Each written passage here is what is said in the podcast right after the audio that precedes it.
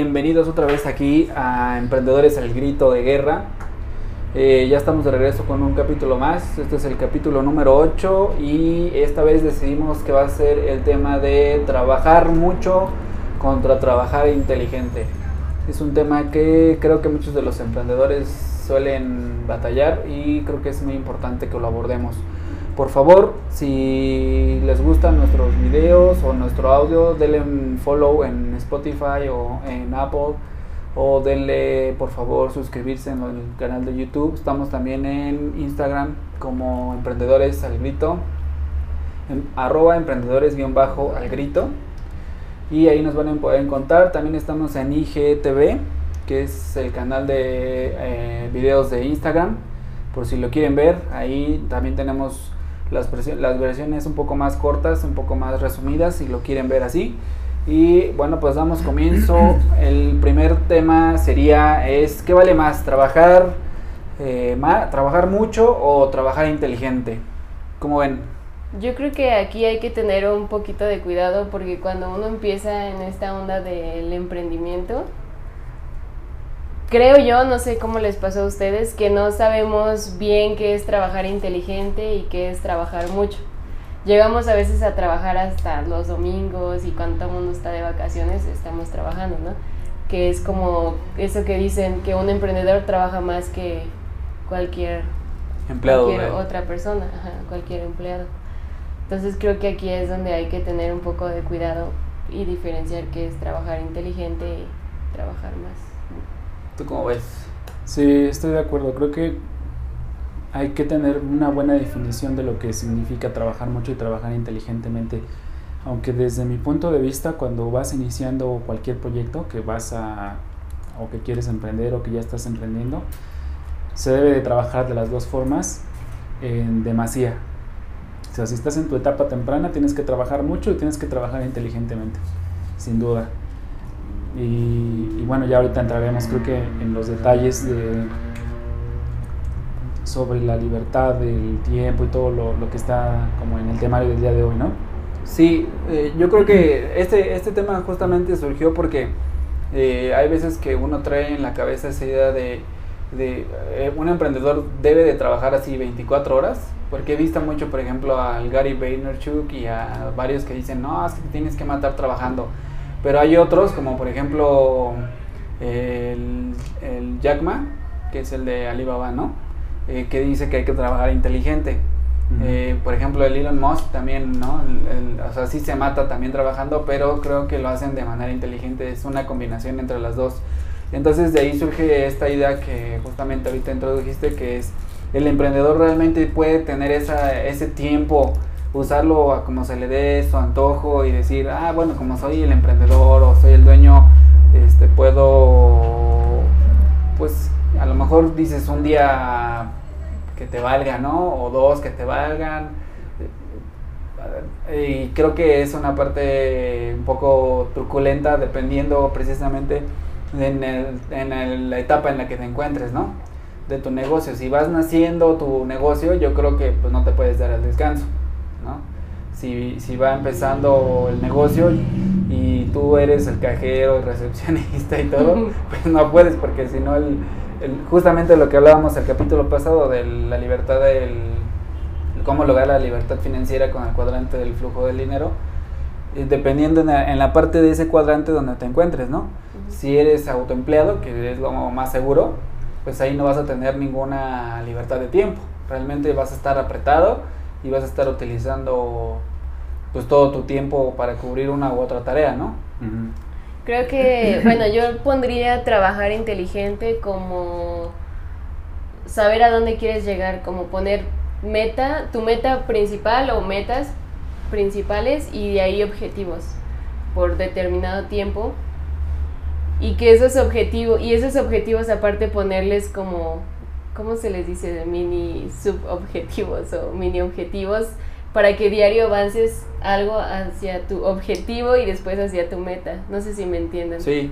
Porque luego uno pone metas y dice sí, pero no sabe cómo va a llegar a ellas. Entonces está haciendo mensa y dice es que estoy haciendo muchas cosas, pero no.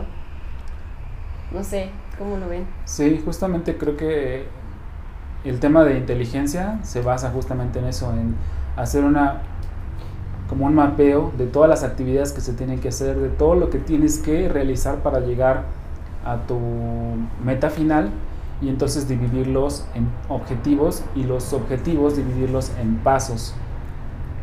Y de esta manera te va a ser más fácil eh, como alcanzar tu meta final. Y ahí es donde muchos emprendedores pierden como la motivación. Mm. Porque como no tienen definido eh, los, los objetivos y los pasos que tienen que dar enseguida, se vuelve muy pesado siempre ver la meta final. Por decir una cosa, alguien que quiere llegar a tener un millón de pesos, ¿no? Que un millón de pesos más o menos, si nos ven en otros lados, andan por ahí de los 50 mil dólares, ¿no? Más o menos son como, como 50, 60 mil dólares aproximadamente. Entonces, si quieres llegar a ese objetivo a lo mejor de ahorro, si siempre lo ves desde tu perspectiva del día de hoy, hoy te faltan 60 mil. Pero si ya lo divides, por ejemplo, que a lo mejor tú ganas mil dólares al mes y quieres juntar 60 mil, ¿cuánto vas a empezar a ahorrar en esta semana? Y entonces ya si lo divides cuántas semanas te va a tomar llegar a 60 mil, va a ser menos pesado. Entonces, mi primer meta no son 60 mil, sí quiero llegar ahí porque es mi meta final, pero mi siguiente meta es llegar a ahorrar mil dólares. ¿En cuánto tiempo lo voy a lograr? ¿Cómo lo voy a lograr? ¿Qué tengo que empezar a hacer mañana para empezar a ahorrar 10 dólares o 20 dólares, los que sean necesarios por día para llegar a, esos, esa primer, a ese primer objetivo que son los mil dólares? Y en el trabajo es lo mismo. Si tú ves la meta de largo plazo, mucha gente se desanima y dice, no, pues me falta un montón, no, pues cuándo lo voy a lograr, está muy pesado. Y está muy padre ponerse metas altas, pero luego puede ser una trampa. Mentalmente puede ser muy cansado pensar en esa meta tan alta que tienes y ver que estás muy, muy, muy lejos ¿no? de la meta. Entonces cuando lo vuelves en, un, lo divides en objetivos alcanzables, porque esos así justamente deben ser los objetivos alcanzables, es, esos pasos se van haciendo más ligeros. Y aunque vaya a tomarte mucho tiempo, no te va a resultar tan difícil a largo plazo hacerlo cuando vas viendo que si vas teniendo alcances, que si vas teniendo avance. Que eso es lo más importante, palpar que tienes alcance de lo que estás haciendo. Justamente eso nos lleva a nuestro siguiente punto que es cómo deberíamos de utilizar o invertir nuestro tiempo. Justo ayer o antier veía a este muchacho que se llama Carlos Muñoz y él planteaba esta cuestión de cómo, cómo debe de manejar el tiempo un emprendedor yo creo que desde la perspectiva de él está un poco adelantado porque obviamente él ya tiene un poco más de libertad financiera, tiene para poder cubrir gastos. Por ejemplo, él planteaba que debes de saber discriminar entre tareas eh, cotidianas de la vida, como por ejemplo, eh, pues todas las cosas de hacer tu cama y el qué hacer y las comidas, se las tienes que saber delegar a alguien en este caso, pues alguien que, preste esos servicios, ¿no? Porque si no te quitan mucho tiempo. Pero bueno, él está hablando desde el punto de vista de un emprendedor, me imagino yo, que ya un emprendedor más consolidado, que tiene un poco más de libertad financiera y puede hacerse a cargo de ese tipo de gastos, ¿no? Y después dice que eh, planteaba esta parte de los eh, de, saber delegar a tu equipo para que la operación de tu empresa no te coma, sino que cuando llegues a la parte de que tú como dueño, emprendedor o líder de proyecto puedas generar ideas de cambio, ideas fuertes que le generen más ventas a la empresa, que no te estés atorando en el día a día de, la operación de tu trabajo, ¿no? Que va también otra vez muy relacionado a los sistemas que debes de tener según Robert Kiyosaki y demás cosas, ¿no?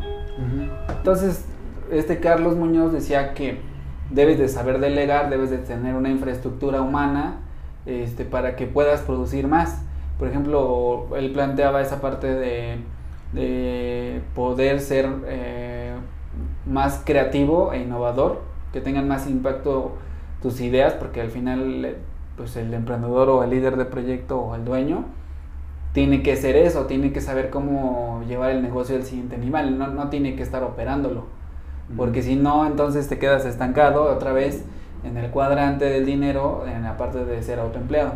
Entonces, él ponía esa parte de tareas cotidianas contra tareas de operación diaria, pero que sí son productivas, contra tareas que tiene que generar el dueño líder del proyecto este, para poder llevar el, el negocio a un siguiente nivel.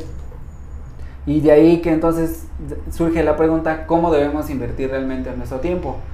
Y por ejemplo, ahorita tú decías, ¿no? Hay que poner objetivos, hay que poner pasos bueno, tareas o pasos y después ir planteando objetivos para poder llegar a tu meta.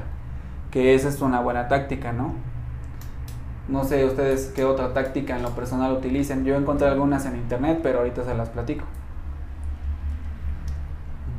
Bueno, antes que pasar a tácticas, a mí me gustaría rápido como comentar eh, que de hecho tengo un video que a lo mejor vieron de cómo este, la gente piensa que ser emprendedor es para liberarse del trabajo, ¿no?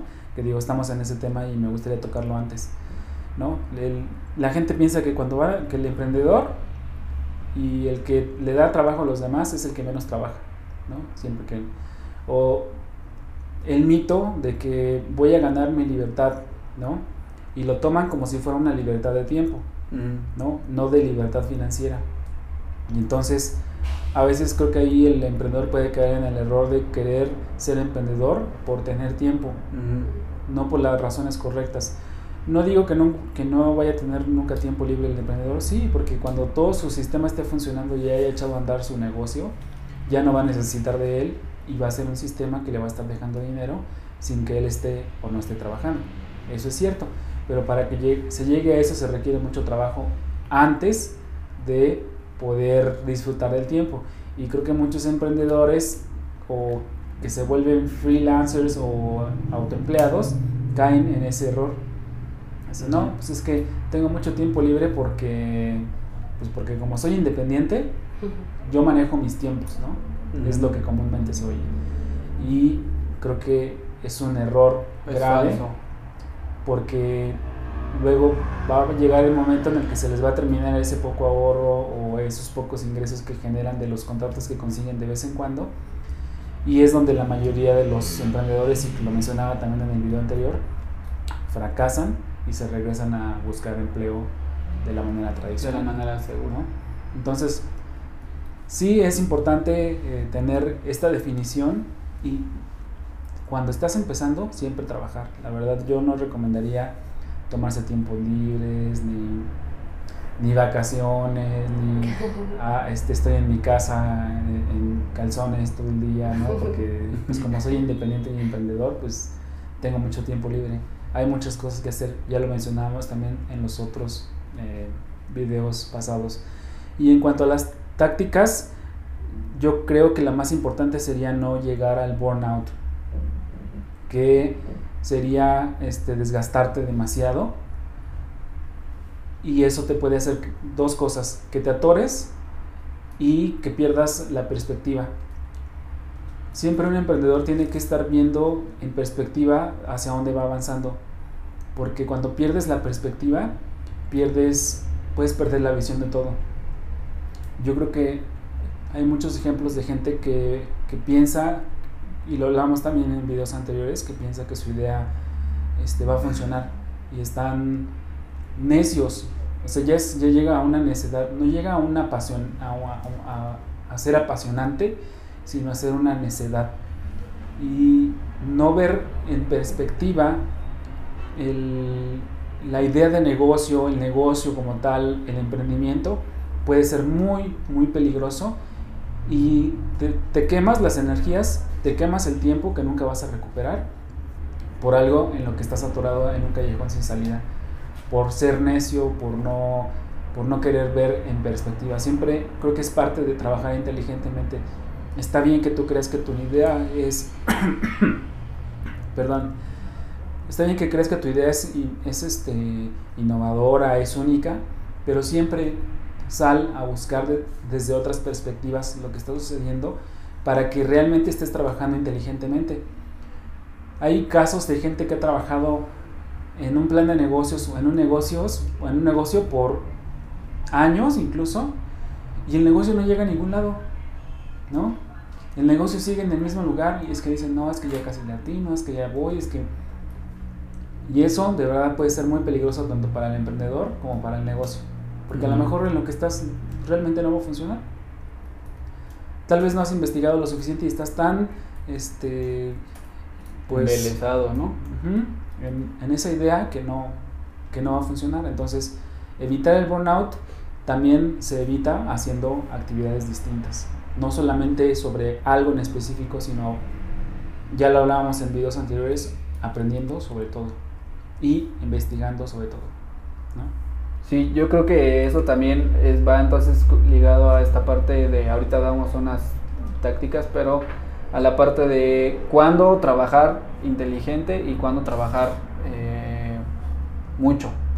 Y, y, yo creo que un emprendedor moderno, o cuando menos uno que esté en nuestra época, cuando menos en el 2019, tiene que eh, aplicar trabajar inteligente y trabajar mucho. Porque si trabajas mucho tiempo, pero de manera inteligente, yo creo que logras avanzar el doble de veces, el doble, el doble de tiempo, en el, en el mismo tiempo logras avanzar mucho más que si eh, nada más te dedicaras a trabajar mucho.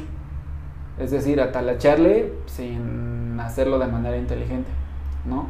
Y yo creo que una de las partes súper importantes para poder trabajar de manera inteligente es eh, sí confiar obviamente en el conocimiento de uno, pero justamente veía a otro, a otro emprendedor que trajo una marca que se llama For Loco y ese cuate lo que hizo es empezó a delegar cosas que él creía que podía hacer a otros. Por ejemplo, él hablaba del marketing y ya decía, no, pues yo, o sea, era bueno para hacerlo, pero tiene gente que le está respaldando atrás para hacer ese tipo de cosas de marketing. Entonces, dice que su empresa dio el siguiente paso cuando empezó a confiar en, saber delegar a gente, porque nos da miedo, la verdad es que nos da miedo cuando eres emprendedor, por lo general, pues ahorita a nosotros nos está pasando, ¿no? Confiamos en puras recomendaciones de gente conocida, esa es la realidad. Y él, él, él tenía esa idea y cuando contrata a alguien externo que obviamente sabía más que él, y me imagino yo que se cercioró de que pues, sabía más que él y que le podía dar un paso a su empresa, pues, pues pudo dar ese, ese paso positivo para su empresa y entonces invirtió mejor su tiempo, porque por ejemplo ahorita él ya lleva más tareas gerenciales que operativas, ¿no? Ya puede hacer a lo mejor negociaciones él, decía que su empresa estaba de, traerla de Estados Unidos, la trajo a México y de México empezó a abrir el mercado en Latinoamérica. Y literalmente el mercado de Latinoamérica ya es de él, cuando nadie había abierto el mercado. Pero no hubiera podido hacer eso si se hubiera quedado estancado en México operando. Porque él comenta, y ahí búsquenlo, se llama Roberto Lee. Este, él comenta que empezó trayendo, le habló por teléfono al cuate este de la marca For Loco que ni, ni, sabía, ni sabía inglés, ¿eh? El chavo sabía ahí dos, tres inglés, poquito. Cuando habló con él, le dijo, confía en mí. Le mandó un pedido al gringo, diciéndole, órale, va, está bien, no hay bronca. Y le dijo, oye, pero ¿cómo lo vas a distribuir? No, tú no te preocupes, yo acá lo muevo con mis camiones. Y total, que no tenía ni camiones ni nada. En su coche, dice que un Jetta, un Polo. Y lo empezó a mover de un lado a otro él y fíjate, o sea, empezó de repartidor y después consiguió, pues, le empezó a ir bien porque se consumió su bebida. Y ahorita, pues obviamente tuvo que ir delegando todas esas acciones. Y ahorita el chavo, pues ya abrió mercado en Bolivia, Perú, Colombia, y se ve Argentina y muchos lugares más, ¿no? Pero supo invertir su tiempo. Al principio tuvo que hacerlo de todo, trabajó mucho y después empezó a delegar para poder crecer el negocio a un nivel más allá. Y ahorita pues el chavo ya se ríe de lo que le pasó, ¿no? Pero yo creo que eso es súper importante saber cuándo y cómo invertir el tiempo de manera inteligente y cuándo trabajar mucho. Y bueno, este, ¿tú tienes que agregar algo más de cómo, cómo invertir el tiempo? Yo encontré, por ejemplo, en, para ya darles ahora sí concretamente las tácticas, yo estuve leyendo un libro que se llama Enfócate, que también ya se los mencioné ahí en algún otro videito, y ese señor recomienda mucho, eh, por ejemplo, decir, tu tiempo para que sea más inteligente o utilizado de manera más inteligente es dedicarle dos o tres horas sin ninguna distracción. Así, ninguna, ninguna distracción. Decir, si tienes novia, si tienes lo que sea, ¿no? Este, hijos, este, tus papás o estás en la misma oficina, cerrar todos los emails, cerrar todas las llamadas, cerrar todo acceso a todos lados. Y si utilizas redes sociales, pues peor tantito. Decir, ¿sabes qué? De 9 a 12 del día voy a desaparecerme y voy a hacerme productivo. Y, lo, y dice ese autor que lo puedes aplicar para cualquier cosa, ¿eh? desde las cosas como gerenciales hasta las cosas del trabajo diario operativas. El chiste es que sepas invertir ese tiempo de manera inteligente para que no tengas ningún tipo de distracción y llegues a lo que él le llama el flujo de conocimiento o el flujo de pensamiento, que es cuando más trabajas y productivo. Eso justamente, y ya también creo lo habíamos mencionado en otro video, es lo que utiliza el, escritor Stephen King, que lo hace dos o tres horas diarios y se dice cierto número de páginas y nadie me molesta hasta que termine esto, tres horas, que más o menos es lo que utiliza, y diario. Y hoy por hoy es el escritor más prolífero del mundo. Tiene más libros creo que ningún otro y está súper hiper millonario y tiene tantas películas ya en todos lados y, y creo yo que pues es una buena táctica. A veces nos cuesta trabajo separarnos del mundo, pero creo que si lo hiciéramos seríamos mucho más productivos, incluso avanzaríamos más que si fueran siete días seguidos de ocho horas, si nos dedicáramos cuando menos una o dos veces a la semana a hacer eso. No sé ustedes cómo lo ven. Pues esto nos lleva otra vez a los objetivos, ¿no? Tu objetivo es avanzar tantas páginas, como tú dices, o trabajar tantas horas, o terminar esto y, y no pararte hasta que lo acabes. Este, a mí lo que me, pasa es que, bueno, yo creo que uno sabe cuando tiene que parar y ya no está avanzando como antes, ¿no? Está, empiezas a trabajar a las 9 y a lo mejor a las 12 ya no te sientes igual, ya no estás pensando igual, entonces también creo que debes conocerte para saber en qué momento debes parar y tomarte un descanso para volver a, a seguir. Sí, bueno, ahí creo que redondeando lo que ustedes están diciendo, pues una de las cosas que se pueden hacer es efectivamente dejar las redes sociales de lado, ¿no? Para trabajar efectivamente. Porque si bien la tecnología nos puede dar muchas ventajas para poder investigar, para poder hacer muchas cosas que antes no se podían hacer y hacerlas en menos tiempo de lo que se hacían antes, porque pues no sé, por ejemplo, para investigar algo y antes ibas a la biblioteca en lo que te transportabas, buscabas el libro, hacías anotaciones, leías todo eso implicaba mucho tiempo. Y, y es, son buenas, las tecnologías de ahora son buenas, te pueden hacer muy eficiente el, uso de tu tiempo, pero también te pueden distraer un montón. ¿no? Entonces, como tú dices, si, si se logra como hacer esa separación entre lo que realmente vas a hacer de trabajo, que seamos sinceros, cuando uno está trabajando sobre cosas operativas en un negocio, pues realmente no, no necesitas las redes sociales en ese momento, ¿no? Sí, no. No, no, es este, no son indispensables y incluso a lo mejor apagarlas una hora ni siquiera es tanto, o sea, digo, hay creo que hasta un efecto de la gente, ¿no? Que siente como una especie de fobia porque se desconectan de las redes sociales o cuando se les acaba la pila que ya están desesperados por querer este, conectar el celular a alguna corriente de eléctrica para prender otra vez el celular porque sienten que en ese momento se puede comunicar alguien con ellos, alguien importante, pero pues es simplemente un, pues es una fobia nada más, no es algo real. Y, y, desconectarte para hacer lo que es verdaderamente importante, que creo que esa sería la otra táctica, elegir las actividades que son realmente importantes. Hay una que dice incluso, ¿no? Divide las, las, las, las urgentes, las importantes y las que pueden esperar y siempre siempre hay esa prioridad. Siempre empezar por obviamente por las urgentes, por las importantes, ¿no? De esa manera tu avance va a ser mayor. Y si lo puedes hacer sin redes sociales, pues yo creo que tu avance va a ser fenomenal.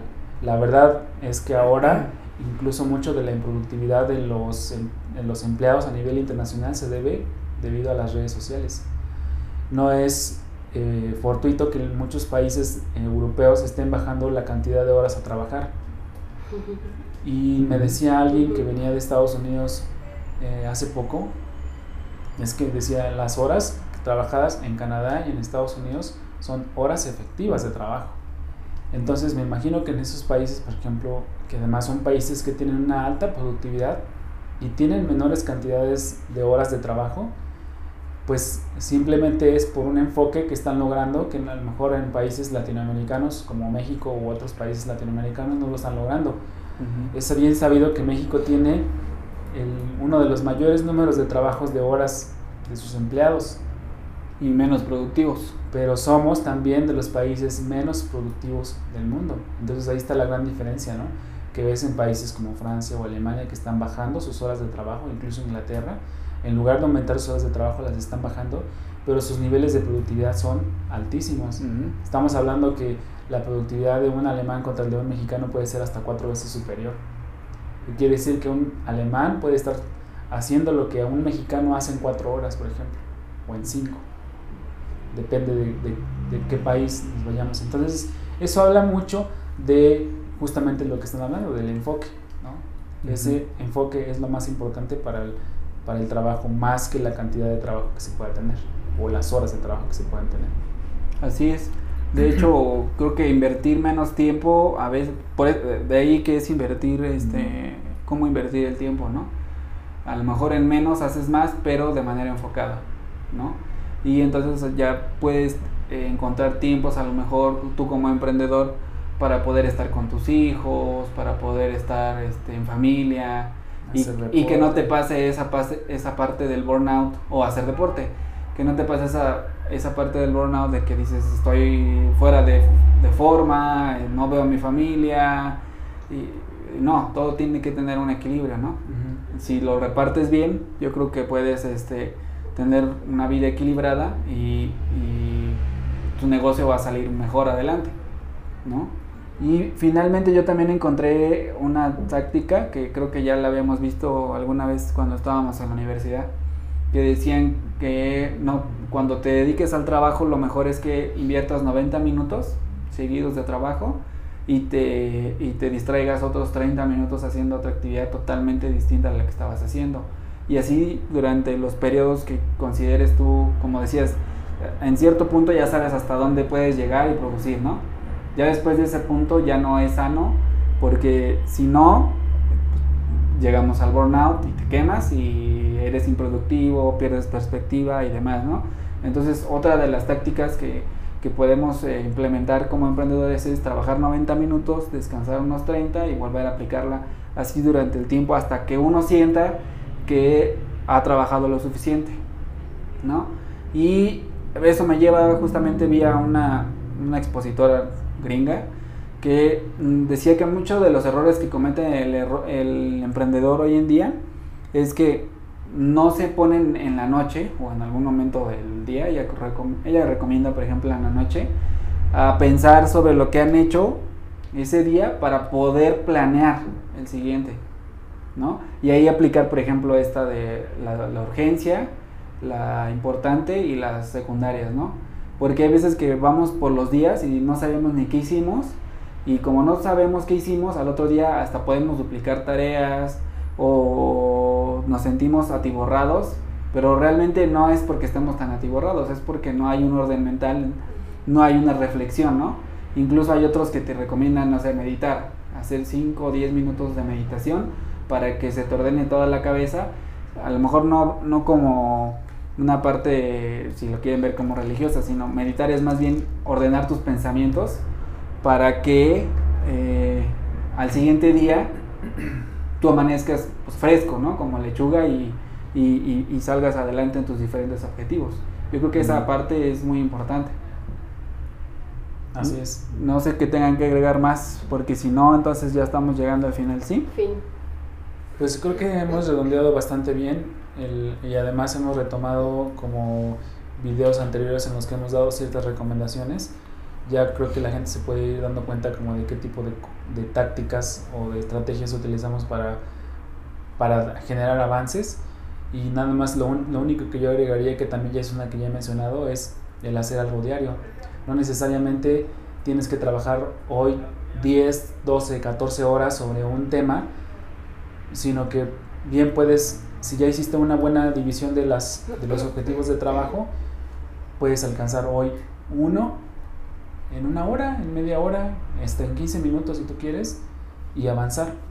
Porque eso significa que ya avanzaste algo, aunque sea el 1%, como los japoneses que lo habíamos mencionado antes. Si todos los días nos dedicamos a mejorar un 1%, sea lo que sea que estemos haciendo, dentro de 100 días se va a duplicar ese trabajo que hemos logrado hacer solamente con un poquito de esfuerzo día a día. Sí, y bueno, pues creo que ahí terminamos este podcast. Y ¿Quieres mencionar algo más? ¿Hay que agregar algo más? No, estaba pensando mientras decías eso que yo insisto en que hay que conocerse. Si ya sabes que no funcionas bien haciendo las cosas de una forma, cámbialas y hazlas de la otra. Y ya. Sí, de, hecho es lo que dijimos en el primer video, ¿no? Incomódate. Ah, sí. Cámbialo, ¿no? Ahí, ahí vean el primer video, por ahí está, o el primer podcast. Este, ahora sí, ¿Algo más que agregar? ¿Nada más? No, pues es un tema muy largo y muy debatible, pero en general creo que ya abordamos los puntos importantes. Es que muchas gracias a todos. Suscríbanse, comenten. Dedito. Dedito arriba, o dedito, abajo, como, como gusten. Síganos, coméntenos, es importante para nosotros escucharlos y saber qué opinan sobre esto. Si quieren escribirnos de manera directa ahí por los comentarios o directo en Instagram, ahí contestamos nosotros. Eh, pues seguimos adelante, vamos a ver qué otros temas podemos abordar y nos vemos la siguiente semana con otro temita más. Está por terminar la temporada. Sí, cierto, ya acabamos casi. Bye.